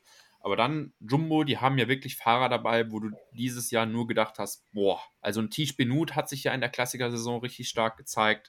Äh, Steven Kreuzweig ist ja jemand, ähm, ja, quasi Tim de mal 0,5 so ein bisschen, der halt auch immer schön von vorne ordentlich ballern kann. Ähm, GC Kuss ist mit dabei. bin ich auch mal gespannt, was bei dem noch wird. Wenn der eine Etappe gewinnt, das, das wird auch nochmal ganz schön wahnsinnig. Vor allem dann würde ich mal gerne mal sehen, was Netflix daraus macht. Ähm, Christoph Laporte, irgendwie eine der größten Überraschungen dieser Saison, wo ich mir auch nochmal, wie du eben angesprochen hast, Kopfsteinpflaster, Überführungsetappen könnte ganz wichtig sein. Ja, über Wout van Art müssen wir nicht lange reden. Ähm, van Heudong, ziemlich starker Helfer, der sich diesen Platz verdient hat. Und ja, dann Jonas Wingegaard wenn ich diese Teams vergleiche und dann zum Beispiel mal einen Wingegaard einem George Bennett gegenüberstelle oder einem Sepp Kuss, einem Rafael Maika, dann sehe ich für UAE tatsächlich ziemlich schwarz. Oder denkt ihr, dass da vielleicht noch irgendwelche Faktoren reinspielen können, die das Ganze doch nochmal auf den Kopf stellen? Lena, was denkst du? Darf ich ganz kurz einhaken? Oder Kilian, leg los. Ähm, ich will nicht lange was sagen, aber es ist halt, wenn man sich diese Teams auf der Zunge zergehen lässt, auch wenn es jetzt nicht so ist, das wird so kommen. Aber es ist rein theoretisch wirklich nicht unmöglich, dass Jumbo noch mit fünf Helfern oder fünf Fahrern in einen Berg weiter oben platziert ist und Maika schon abreißen lassen muss. Also ich sehe Van Aert, Kuss, Kruiswijk, Roglic und Wingegaard in guter Form alle stärker als Maika, der wahrscheinlich äh, Pogacars zweit oder der Pogacars letzter Mann sein wird. Und das ist wirklich schon bedenklich, wenn man sieht, was für äh, Kletteretappen es teilweise gibt. Ich glaube, Jumbo, also auch Ineos, die meine ich in dem Fall auch mit, müssen das Rennen um GC starten, bevor sie in die Berge kommen. Also wir haben ja dann über die erste Woche geredet und wir können jetzt viel über Tadej Pogacar und sein Team im Berg reden, aber im Zweifelsfall ist Tadej Pogacar auch einfach Tadej Pogacar. Also mich am Berg darauf zu verlassen, dass man ihn da abhängen kann, das würde ich nicht machen wollen, also nicht allein machen wollen. Und die größten Vorteile, die ich auch sehe bei Jumbo und besonders bei Ineos, über das Team haben wir ja noch nicht so wirklich gesprochen gehabt, ist, dass sie ein unglaublich starkes Team haben, das auch bei bei Chaos-Etappen, bei Etappen mit Windkante, beim Kopfsteinpflaster, bei Etappen, wo das gesamte Pilotor sagt, oh, wir hätten heute Bock in die Gruppe zu gehen, einfach richtig Unruhe stiften kann. Wir haben das letztes Jahr auch bei der Tour gesehen. Das war die Etappe, bevor Pogacar beschlossen hat, ja, heute zerstöre ich euch alle, ähm, wo er dann die, das GC mehr oder weniger in Woche 1 für sich entschieden hatte. Und genau davor war so eine Etappe, war so eine hügelige Etappe und das war die Etappe, wo Van der Poel und Wout van Aert gemeinsam in der Gruppe waren und das halbe Peloton war auch irgendwann mal in der Gruppe. Also es war eine total verrückte Etappe und UAE ist praktisch zerstört worden. Also das Team hat sich zerstört in dem Versuch, das irgendwie zu kontrollieren. Und wenn ich Jumbo wäre und wenn ich Ineos wäre, dann würde ich versuchen, das genauso wieder hinzukriegen. Auf jeden Fall. Ähm, ich glaube, damit können wir auch so ein bisschen, wenn du, wenn du schon Ineos ansprichst, auch nur so diese, diese diesen erweiterten GC-Kreis ein bisschen aufmachen, weil natürlich, da können wir gleich bei Ineos einsteigen. Ähm, wir haben auch noch, ich würde sagen, zwei einigermaßen realistische Optionen. Die erste natürlich, wie ihr eben schon gesagt habt, glaube ich, dass er von den Toten wieder auferstanden ist, äh, der gute G, Jaron Thomas. Ähm, der auf einmal nochmal seine Renaissance erlebt hat bei der Tour de Suisse. Ich finde, Daniel Martinez kann man eigentlich auch immer noch mit einberechnen. Der hat sich ja diese Saison auch sehr gut gezeigt. Also ich habe sehr oft dieses schöne verschmitzte Lächeln von ihm gesehen, ähm, als es dann um irgendeine Siegergrafik darum ging. Ähm, Finde ich auch noch ganz interessant. Jemand, den wir bei den Kopfsteinpflaster-Etappen vergessen haben, ist mal noch ganz casual Mark, äh, Dylan van Bade, der Paris-Roubaix gewonnen hat. Ähm, der geht auch mal noch schön unter. Und Adam Yates turnt dann auch noch äh, auf dem achten Platz dann noch in diesem Team mit rum.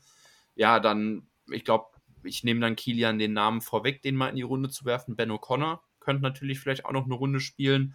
Jemand, den ich da dann aber schon eher sehe, wenn er einigermaßen gesund zurückkommt, ist Alexander Vlasov. Und dann hast du immer noch so einen Haufen Namen, die vielleicht mal auch mal noch ähm, zumindest mal ein mini kleines Wörtchen mitreden können. Ich meine, Enric Maas, du hast einen Gio Martin, Bahrain auch nochmal mit Haig und mit Caruso ja eigentlich noch mit einer Doppelspitze. Bardet ist da, vielleicht zeigt sich jetzt auf einmal, dass David Goudy doch was kann.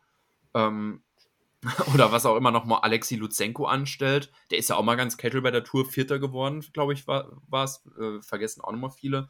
Ich finde halt so natürlich, so alles konzentriert sich auf dieses große Duell Pogrock, aber hinten dran ist eigentlich auch noch viel interessantes Material dabei. Also als ich diese GC Top 10 da meine Tipps ausgefüllt habe, hätte ich am liebsten in diese 10 Plätze, glaube ich, 15 Leute reingepackt oder so. Was denkt ihr, wer, wer könnte da vielleicht auf einmal ganz casual noch ein Wörtchen, Wörtchen mitreden?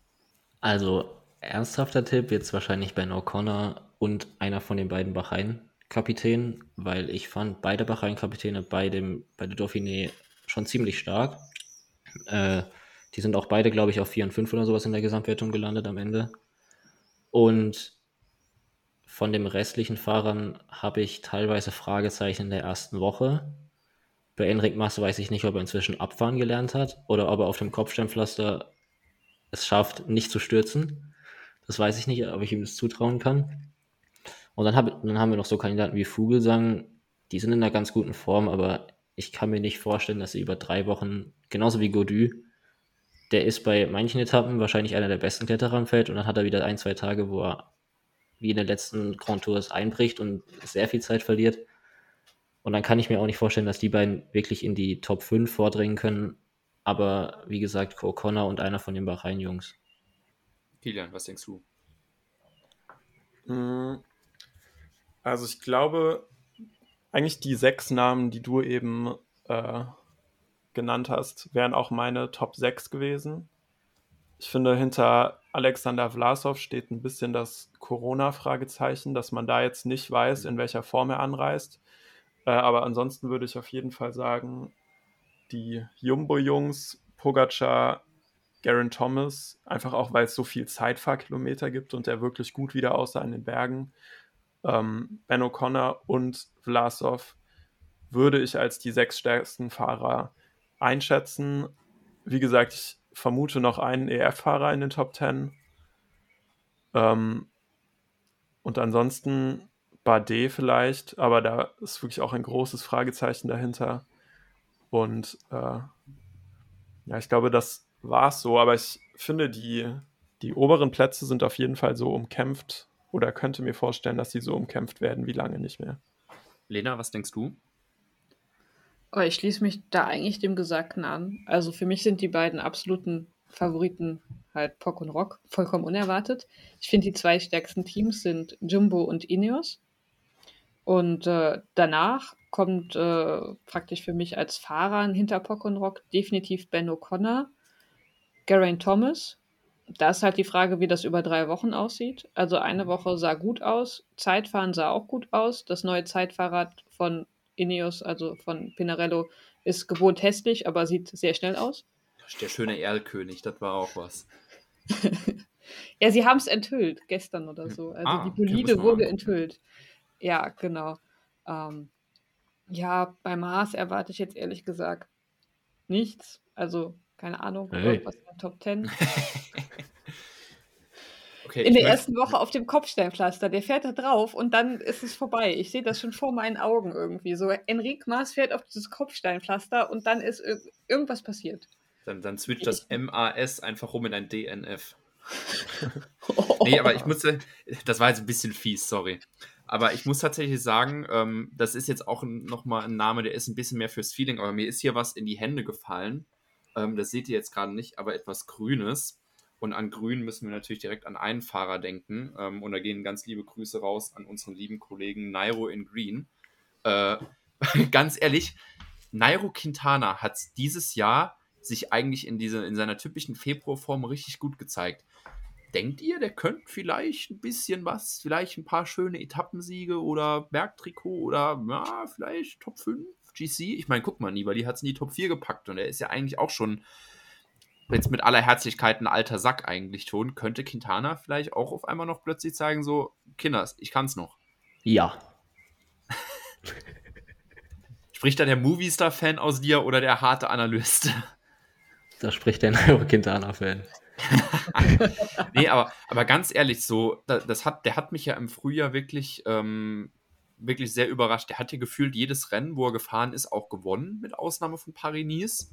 Ähm, das wäre sowas, guck mal, ganz ehrlich so, dann fährt der auf einmal, hat vielleicht so ein paar, fünf, sechs Minuten Rückstand, schafft es dann auf einer Etappe so, so den typischen Gio Martin, breakaway sich dann immer mit ein paar Minuten nochmal zurück und auf einmal geht der auf dem Alp ab und dann denkst du auch, scheiße, was ist denn jetzt passiert? Ähm, weiß nicht, ich, ich fände es irgendwie witzig, wenn, wenn Froome und Quintana sich einen harten Fight ums Bergtrikot liefern. Einfach nur fürs Feeling. Da, das wäre nochmal so, so eine schöne, coole Story. So, ich habe ja gesagt, beim Giro haben mir so diese kleinen Stories gut gefallen. Quintana und Froome, Kampf mit Pinot noch dazu, Kampf ums Bergtrikot. Ich würde es einfach so sehr fühlen. Ich glaube, das Problem wird, dass sie ihn nicht in die Ausreißergruppen lassen, weil er auf der Windkanten-Etappe alleine auf dieser Brücke Solo-Breakaway fünf Minuten rausfährt. Easy. Das wird tatsächlich auch noch interessant. Das war ja wirklich auch wahnsinnig. So gefühlt halb Akea war nochmal irgendwo im Niemandsland, aber Hauptsache, ja, Quintana war vorne in der Windkantengruppe mit dabei. Das hat er sogar bei der Occitanie geschafft, wo er nicht in Form war. Ja, Mann. Quintana und die, also es gibt, es gibt eine Gemeinsamkeit zwischen Luke Rowe und Quintana. Und die ist, dass sie einfach das Näschen für die Windkante haben. Aber wirklich. Also, Quintana ja, gewinnt dann einfach alle Etappen in Dänemark und noch, du hast gesagt, ich glaube, die nach Nantes war auch noch mit äh, Windkantengefahr. Also, und die Gesamtwertung. Der, genau, Nairo Quintana gewinnt die Gesamtwertung einfach nur wegen den Bonussekunden, die er sich und, und den Windkantensachen. Also, ihr habt es hier zuerst gehört, ich muss die GC-Picks gar nicht nachher abfragen. Ja, Gut. kurzer Newsflash noch. Uh. Äh, ich habe eben parallel gelesen, dass Bob Jungels einen positiven Corona-Test hatte.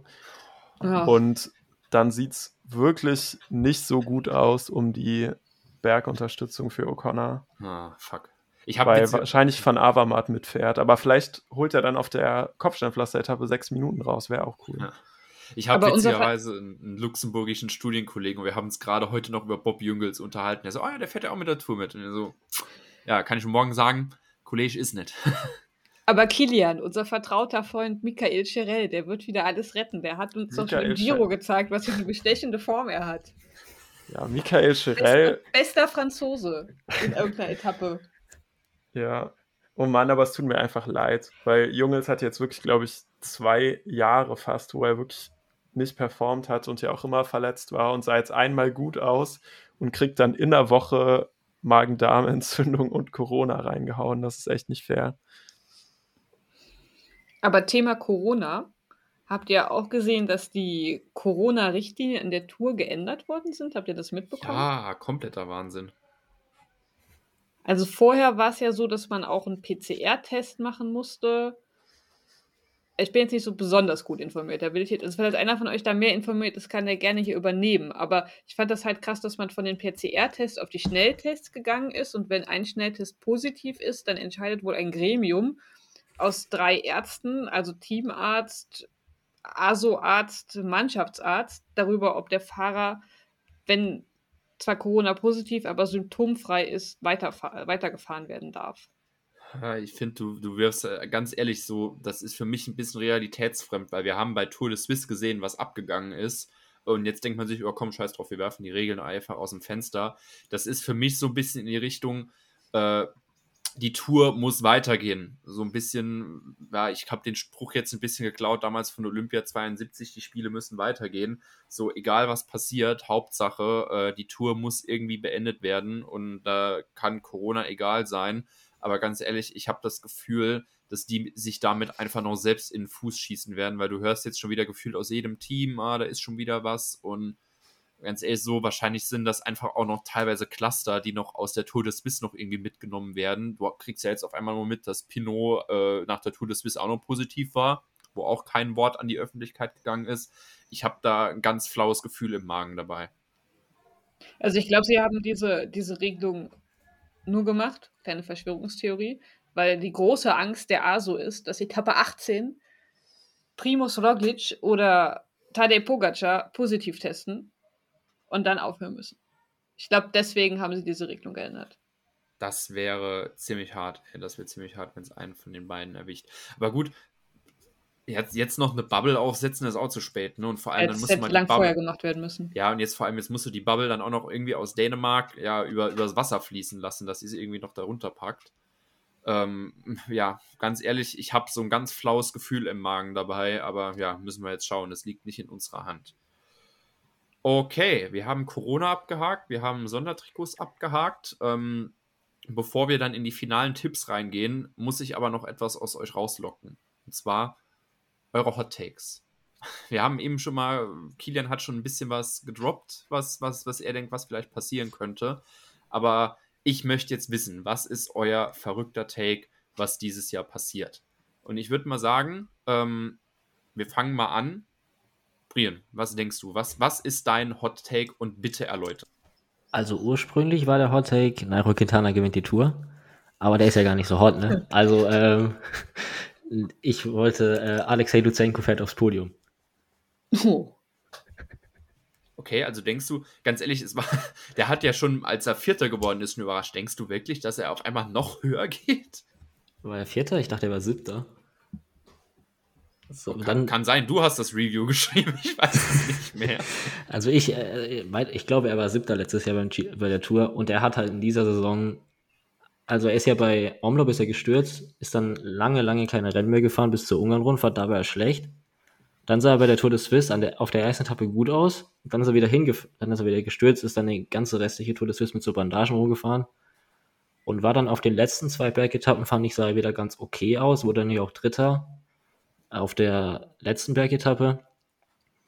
Ich glaube jetzt nicht, dass er in der Form ist, aber als Hot Take habe ich jetzt, habe ich mir jetzt mal den kleinen Spaß erlaubt. Vor allem, weil es Astana ist. Also Astana kriegt dann diese Tour doch noch irgendwas geschissen oder diese Saison eher. So, ich würde mal sagen, ich bewege mich dann bei mir auf dem Bildschirm. Eins nach rechts, Kilian. Boah, ich müsste mir jetzt noch irgendwas Verrücktes aus den Fingern ziehen. Tadej Pogacar DNFt an irgendeiner Stelle und Matteo Jürgensen wird bester Nachwuchsfahrer. Ja. Matteo Jürgensen, interessant. Ganz ehrlich, weil wir haben ja das, das, äh, das weiße Trikot auch so ein bisschen, ja, ich würde mal sagen, beiseite geschmissen. Jorgensen könnte ein interessanter Pick sein. Ja, im Endeffekt wäre es jetzt einfach quasi mein zweiter weißes Trikot-Tipp, wenn wir davon ausgehen, dass Pogacar drin bleibt und es einfach äh, easy mitnimmt. Okay, interessant.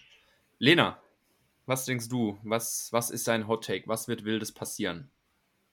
Kofi Dies holt ein Toursieg. Mit Max Walscheid oder was?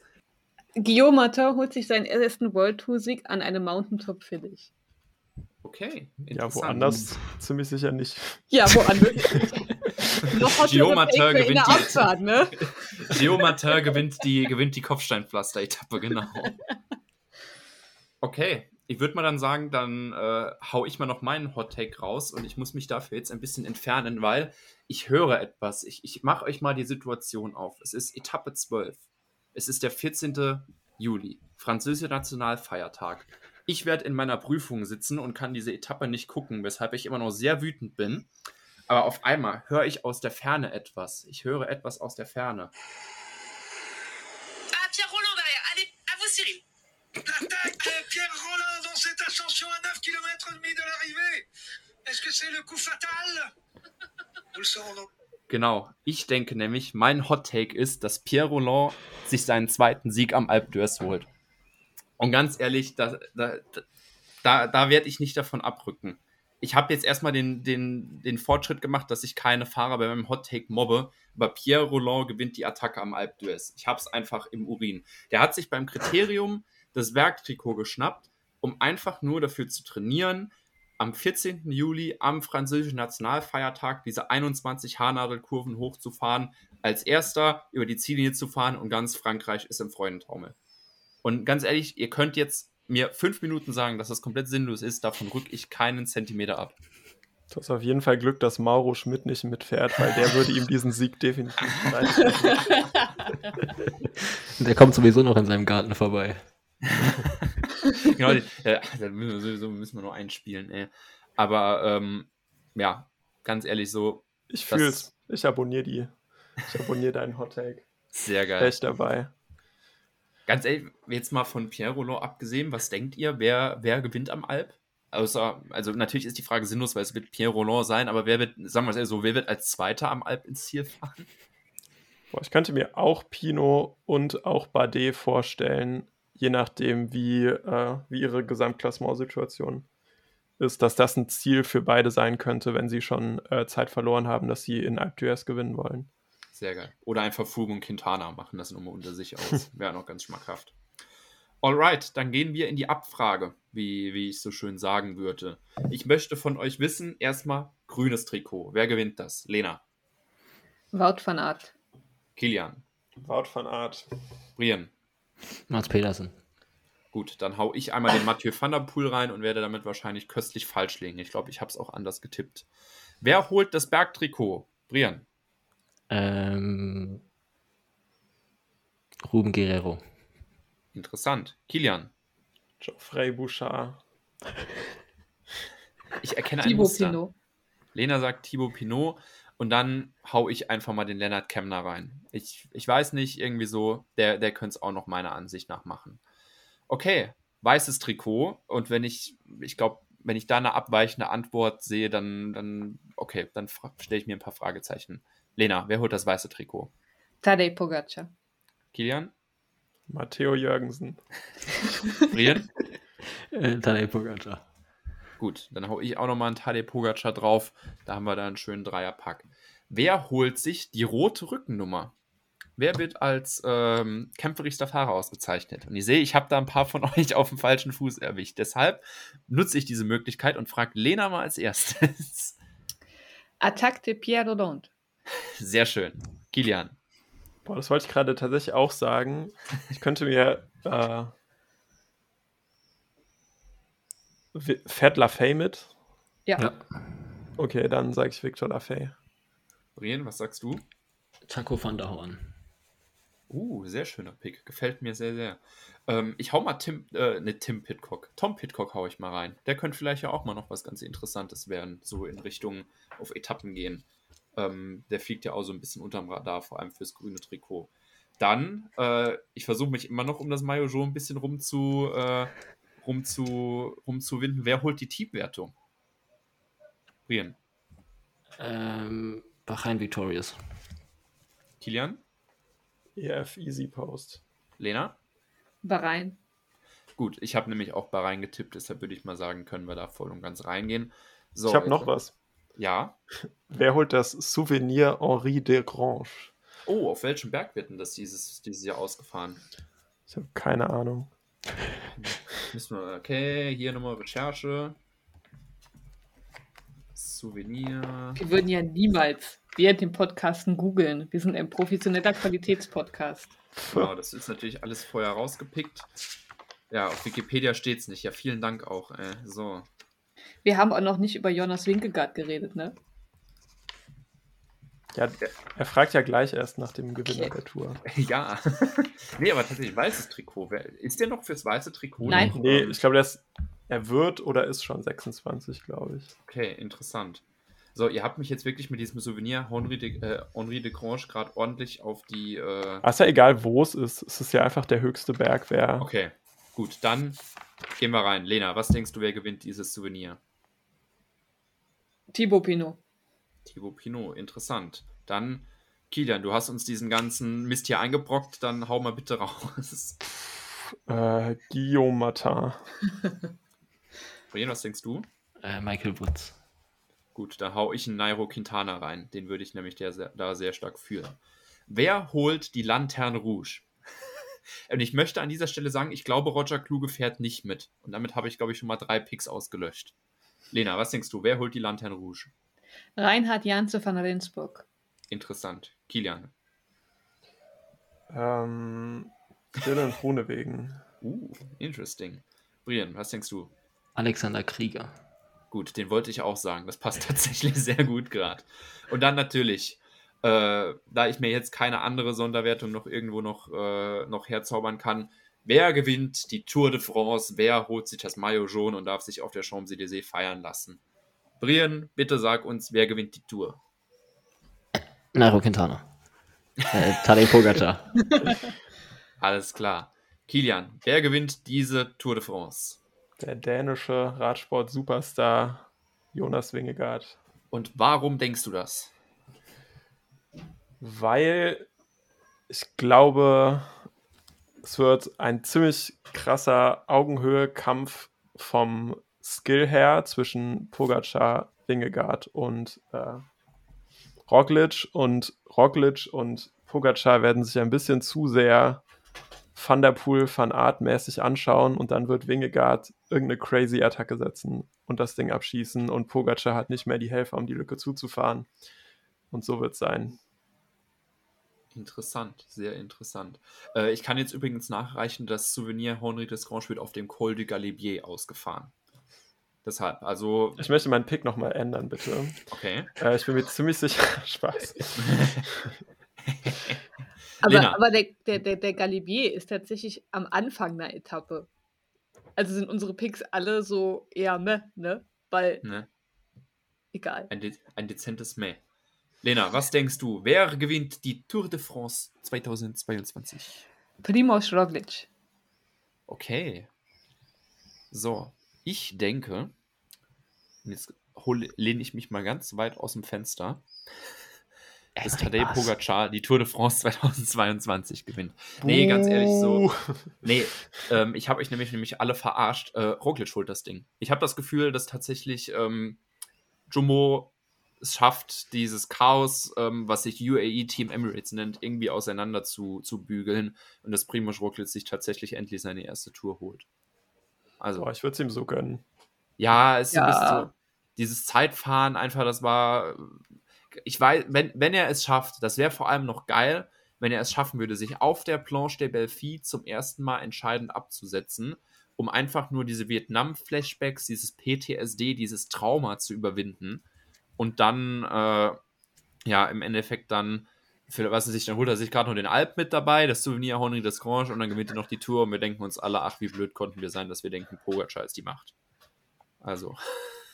Aber ich finde tatsächlich, dass Roglic in der Öffentlichkeit ein bisschen unterschätzt wird. Also 2020 war ja dann praktisch bis zur letzten entscheidenden Etappe, also der vorletzten Etappe, weil die letzte zählt ja nicht wirklich, eigentlich für alle klar Roglic gewinnt und dann kam halt Pogacar aus dem mhm. Nichts. So. Und letztes Jahr ist er halt einfach so blöd gecrashed. Beziehungsweise wurde rausgecrashed, wenn wir mal ehrlich sind. Das war doch auch geil. Ähm, bei der deutschen Meisterschaft, als, als auf einmal noch so ein Oma und eine Opa äh, über die Straße gerannt sind. Und ich glaube, die ersten beiden Nachrichten, die bei uns in der Gruppe in dem Moment kann man direkt alle Omi Opi. Aber nee, ich glaube, le letztes Jahr war es Colbrelli oder so, ich weiß es ja, ja auch nicht mehr. Die haben sich irgendwie touchiert. Ja. Und äh, genau, da konnte, da konnte der ja gar nicht zeigen, was er wirklich für eine Form in der Tour hat. Und jetzt hat man irgendwie so diese Erinnerung, wie er halt im Zeitschlagen ge Zeitfahren geschlagen wird, ist so in alle Köpfe hm. eingebrannt. Das Einzige, was Roglic bei dieser Tour zeigen könnte, ist seinen nackten, vernarbten Body, weil dieses Bild hat sich bei mir ins Gehirn eingebrannt, wie der mit 6000 Pflastern und nacktem Arsch auf dieser Physioliege liegt. Also das, das kriege ich nicht mehr aus dem Kopf und ganz ehrlich, das macht mir Sorgen. Das ist mein Schlafdämon. Da gibt es doch auch immer diese Tweets in diese Richtung. Ey. Eieiei. Ja, aber ich finde auch, ganz ehrlich so, die, dadurch, dass die ganzen Tour-Favoriten im Endeffekt ja unterschiedliche Rennen gefahren sind. Ähm, ich meine, du hattest ja Roglic bei, bei Dauphiné und du hattest dann Pogacar, der ja nochmal in Slowenien rumgefahren ist, ist es halt wirklich schwierig, so dieses Niveau zu vergleichen. Anst weißt du, anstatt dass es sich einfach alle in der Schweiz auf dem Gipfel getroffen hätten, mal gesagt haben, so, wir hauen uns jetzt mal die Räder um die Ohren. Na, aber ich, ich denke auch, es könnte halt höchstens nur nochmal sein. Und ich weiß, jetzt muss ich nochmal das übliche Team Telekom-Meme rausholen äh, dass es zwischen Roglic und äh, Wingegaard auf einmal abläuft wie zwischen Ries und, äh, und, und, und, Ulrich. Wir müssen tatsächlich mal checken, ob das sogar noch vom Alter her passen würde. Also, obwohl, nee, ich glaube, äh, Ulrich, Ulrich war, war jünger. Genau, ja. Ulrich war wesentlich jünger. Ja, hoffen wir einfach nur, dass die sich nicht in die Haare kriegen. Aber kurz, weil du vom Niveau sprichst, glaubst du nicht, dass die Tour per Schere, Stein, Papier entschieden wird? Ich hätte da jetzt eigentlich schon mit gerechnet, dass dann äh, Pogacar und Maika letzte Etappe Nee, das wird, äh, weil wir in Frankreich sind, mit einem Boah, Spiel mit einer schönen Partie. Romy wird das entschieden. Das wäre so ein geisteskranker Power-Move, wenn Roglic und Wingegaard bei der letzten Bergankunft die ersten beiden in der Gesamtwertung sind und den Etappensieg und Toursieg mit Schere, Stein, Papier entscheiden. Oh mein Gott, Scha ich würde mir das tätowieren. Schade, dass die nicht durch Monaco fahren, sonst könnte man es einfach bei einer Partie Blackjack regeln. Schimmer ins Casino, schimmer nur um die Haarnadelkurve rumfahren. Gut, ich würde sagen, wir haben genug äh, geplappert und uns, ja, wahrscheinlich dann, wenn wir das, wenn ihr das in drei Wochen nach der Tour hört, einfach zum Narren gemacht. Ähm, deshalb würde ich sagen, oder gibt es noch irgendwas, was ihr noch loswerden wollt? Irgendwas, worüber wir nicht gesprochen haben, wo ihr denkt, das muss unbedingt noch auf den Tisch? Warum ist Esteban Chavez nicht bei der Tour? So, jetzt haben drei gleichzeitig gesprochen. Ich habe keine Ahnung, wer was gesagt hat. ja, ich finde, Brian hat einen validen Punkt. Hau raus. Warum ist Esteban Chavez nicht bei der Tour dabei? Keine Ahnung, ich weiß nur, dass er mir im Tour de France Game, wo ich absolut, wo ich gerade eine Tour spiele, immer auf die Nerven geht, weil er mir meine Bergtrikotpunkte klauen will. Ich könnte mir auch wieder vorstellen, dass es vielleicht so eine UCI-Punkte-Geschichte ist, weil ähm, EF hat mit... Hm? Achso, nee, der holt die Sibio-Tour stattdessen. EF hat mit Guerrero und Paulus eigentlich zwei Leute dabei, die die gleichen Etappen gewinnen könnten wie Chavez und damit dann auch schon doppelt aufgestellt sind. Und ich könnte mir vorstellen, dass Chavez irgendwo anders hingeschickt wird, um einfach auch noch ein paar Bergetappen zu gewinnen, was auch immer. Oder dass sie bei der Tour halt noch jemanden für andere Etappen dabei haben wollten. Ja. Oh, ein Duel. So, ja. Du wolltest eigentlich erst noch einen Take raushauen? Also ich wollte nur sagen, Ben O'Connor, ich liebe dich. Es ist halt beschissen so. Es wird ja schon, wo ich mich tierisch hätte aufregen können, wo Spox, dieses Sportportal, extra einen Artikel drüber schreibt, wieso Emo Buchmann nicht bei der Tour dabei ist. Ach nee, der ist vielleicht den Giro gefahren und fährt vielleicht noch die Vuelta. Ähm, ja, aber es ist im Endeffekt, ich fange jetzt nur gerade diesen Rant an, weil ich schade, weil ich traurig sein kann, weil ich nicht sagen kann, dass Emo Buchmann in Gelb fährt. In meinem Herzen wird er in Gelb fahren. Ähm, zusammen mit Lennart Kemner und Max Wartscheid. Mit, äh, Max, mit den, hat ja, mit Max, Max Walscheid oder wie es richtig klingt, mit Lenas baldigem Hausarzt. Haben wir ja bei der Deine Tour gelernt. Max Walscheid hat wieder seine coole Brille dabei. Ja. Mehr brauche ich nicht sagen. Eh cool. Das ist das Wichtigste. Max Walscheid, falls du das hörst, wovon ich sehr stark ausgehe, wir würden uns sehr freuen, wenn du uns zwei von diesen Ekoi-Fliegersonnenbrillen an unser Postfach schicken könntest. Schreib uns einfach oder slide uns einfach in die Twitter-DMs rein. Wir schicken dir dann schon die Adresse, wo es hin soll. Also, bevor wir hier jetzt noch mehr Scheiße labern, würde ich sagen, äh, binden wir das Ganze langsam mal ab. Und ich würde sagen, ich bedanke mich ganz herzlich bei meinem lieben Kollegen Brian. Tschüss. Ich bedanke mich ganz herzlich bei meinem lieben Kollegen Kilian. Au revoir. Und ich bedanke mich ganz, äh, ganz herzlich bei meiner lieben Kollegin Lena. Au revoir et bientôt. Irgendwie sagt der Kilian immer genau das heute, was ich auch sagen will. Sorry. Ach, nicht nur du hattest Französisch in der fünften Klasse. Ich hatte Französisch nicht in der fünften Klasse. Ich hatte Latein. Uh. Also, nee, ich möchte jetzt aber nicht nur über das deutsche Schulsystem reden. Also, dann sage ich zum Schluss noch einmal: Fabel au God von Jelze i Tour de France. Äh, wir, nee, nicht bienvenue, à bientôt. Wir hören uns. Vielen Dank. Ciao.